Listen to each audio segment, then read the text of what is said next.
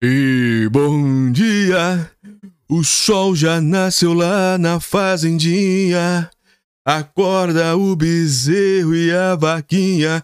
E quanto tempo falta para conseguirmos ler pensamento segundo a ciência, a melhor ciência, ouvida pela BBC News Brasil? E agora vamos fazer aqui. Ah, é bom dia para você boa tarde ou boa noite, não sei que horas você está me ouvindo. Eu, gravo de manhã, então manda um bom dia, mas sinta-se muito agraciado com boa tarde, boa noite e tudo mais. Boa madrugada, não sei.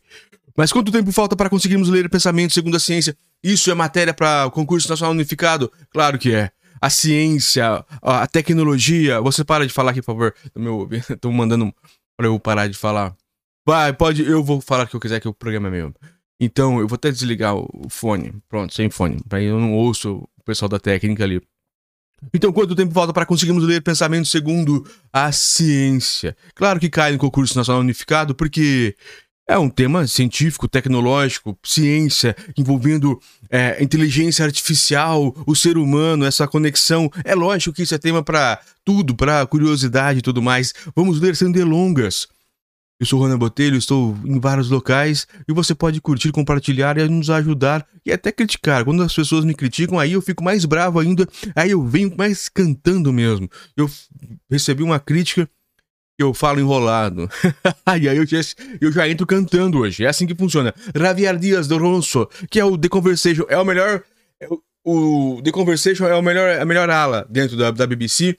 Mundo é essa. Em 29 de janeiro, do, 29 de janeiro desse ano, 2024, Elon Musk postou na sua rede social X, o antigo Twitter, sobre o sucesso da primeira intervenção cirúrgica para implante de um dispositivo desenvolvido pela startup Neuralink em um humano. O, o nome do dispositivo Telepathy, ou telepatia, na comunidade científica estamos é, atentos aos trabalhos da equipe de Elon Musk desde, os, desde setembro de 2023. A Food and Drug Administration, que é a FDA dos Estados Unidos, que é dos Estados Unidos, sim, que é a Anvisa, que é a brasileira no caso, que é a agência que cuida de toda essa da situação de remédios, novas te terapias, essas coisas, confirmou que o, o dispositivo poderia ser implantado em humanos.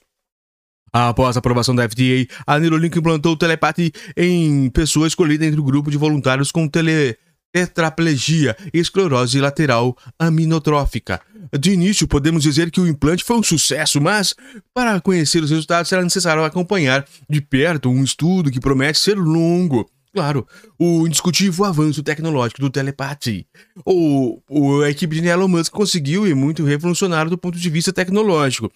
Lembrando que teve um brasileiro que trabalha, que é muito inteligente, que é muito. Não vou citar nomes aqui, mas ele fez desdenha, diz que o Elon Musk não tá muito muito bem da cabeça em razão de drogas e tudo mais, e que isso e que o que ele está fazendo é quase que é, inútil e tudo mais. Ele, ele inclusive desdenhou vários alguns cientistas, mas eu coloco um, um, um brasileiro que fez muito isso.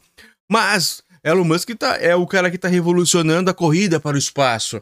Então não se deve é, desdenhar dessa forma, não é? Eu acredito nisso. O telepate carrega uma bateria que, que é recarregada externamente e dispõe de 1024 eletrodos distribuídos em 64 fios que transmitem de forma wireless as medidas de atividade cerebral. O fato de ser aprovado pela FDA endossa o rigor com que ele foi produzido, é claro. Espera-se que a telepate é, consigam medir os sinais cerebrais relacionados aos movimentos em, em pessoas com mobilidade reduzida e que os sinais sirvam para comandar o movimento de uma prótese e interagir com o computador. Pausa. É claro que que a gente é, pode esperar qualquer coisa de uma pessoa que, como Elon Musk, é, às vezes ele não está nessa pegada de querer ajudar as pessoas. Mas vamos dizer que, que, que sim, vamos colocar a pessoa, o ser humano, como uma pessoa boa mesmo e confiaram que Elon Musk quer ajudar as pessoas a voltar a ter mobilidade. Só o fato deles de estarem, por mais que seja difícil, ou por mais que eles estejam tentando trazer mobilidade para as pessoas, as pessoas que têm aquelas doenças, esclerose e tudo mais, tetraplegia, então isso é legal, claro que é legal. Uma hora consegue, uma hora eles vão conseguir, mas um sinal muscular não equivale de forma alguma a um pensamento. É o que conhece como interface cérebro-máquina, mas isso não é telepatia. Verdadeiramente revolucionário seria se o dispositivo Neuralink reconhecesse a atividade neural que o pensamento gera, e isso provavelmente nunca será alcançado, será? Zona Obscura, qual é o desafio que enfrentamos quando tentamos medir sinais do cérebro? O desafio é a escuridão em que o observador se encontra depois que um, que um neurônio é ativado. Isso não acontece com outros tipos de células, como, por exemplo, uma célula muscular do coração, o miócito.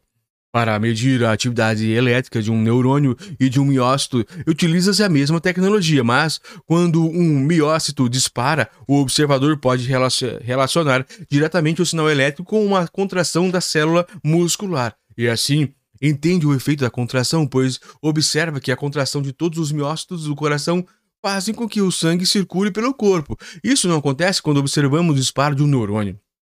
Neste caso, o observador não verifica nenhuma mudança significativa porque o pensamento gerado não é visível. O disparo do neurônio se perde na escuridão. Os estimuladores cerebrais profundos. Já existem dispositivos que são implantados dentro ou muito próximo ao cérebro e que interagem com ele. Olha que, que fantástico que é a medicina, que é a, que é a tecnologia. Não, isso não é, não é fantástico. Um exemplo são os implantes cocleares. Cocleares o nome. Dispositivo com estimuladores localizados na cóclea, estrutura do ouvido interno. Eles são usados por pessoas que não têm as células responsáveis por transformar os sinais acústicos que chegam do exterior nos sinais elétricos que reconhecemos como sons. Olha que maravilhoso! O implante recorre a pequenos microfones localizados na orelha e envia os sons recolhidos por eletrodos espalhados ao longo da cóclea. Aí estamos agindo muito perto do cérebro, chegando ao nervo auditivo. Outro dispositivo que atua desta vez, sim, no cérebro, é o que também devidamente aprovado, é o estimulador cerebral profundo. Ele começou a ser usado para tratar o Parkinson, mas tarde teve seu uso expandido para outras patologias, como a obesidade mórbida e a depressão, ao mal do século, a depressão, não é? Isso mesmo, muito bom. E utilizar neurônios sem, sem realmente saber como funcionam. Com esses dispositivos, atua-se em núcleos profundos do cérebro, mas ainda sabemos bem como o órgão funciona. Não dá para saber. O dispositivo usado para controlar os distúrbios motores da doença de Parkinson e não, não para curar a doença, por exemplo, foi desenvolvido sabendo que era melhor em utilizar um grupo de neurônios que deixá-los como estão. Olha como são inteligentes as pessoas, né?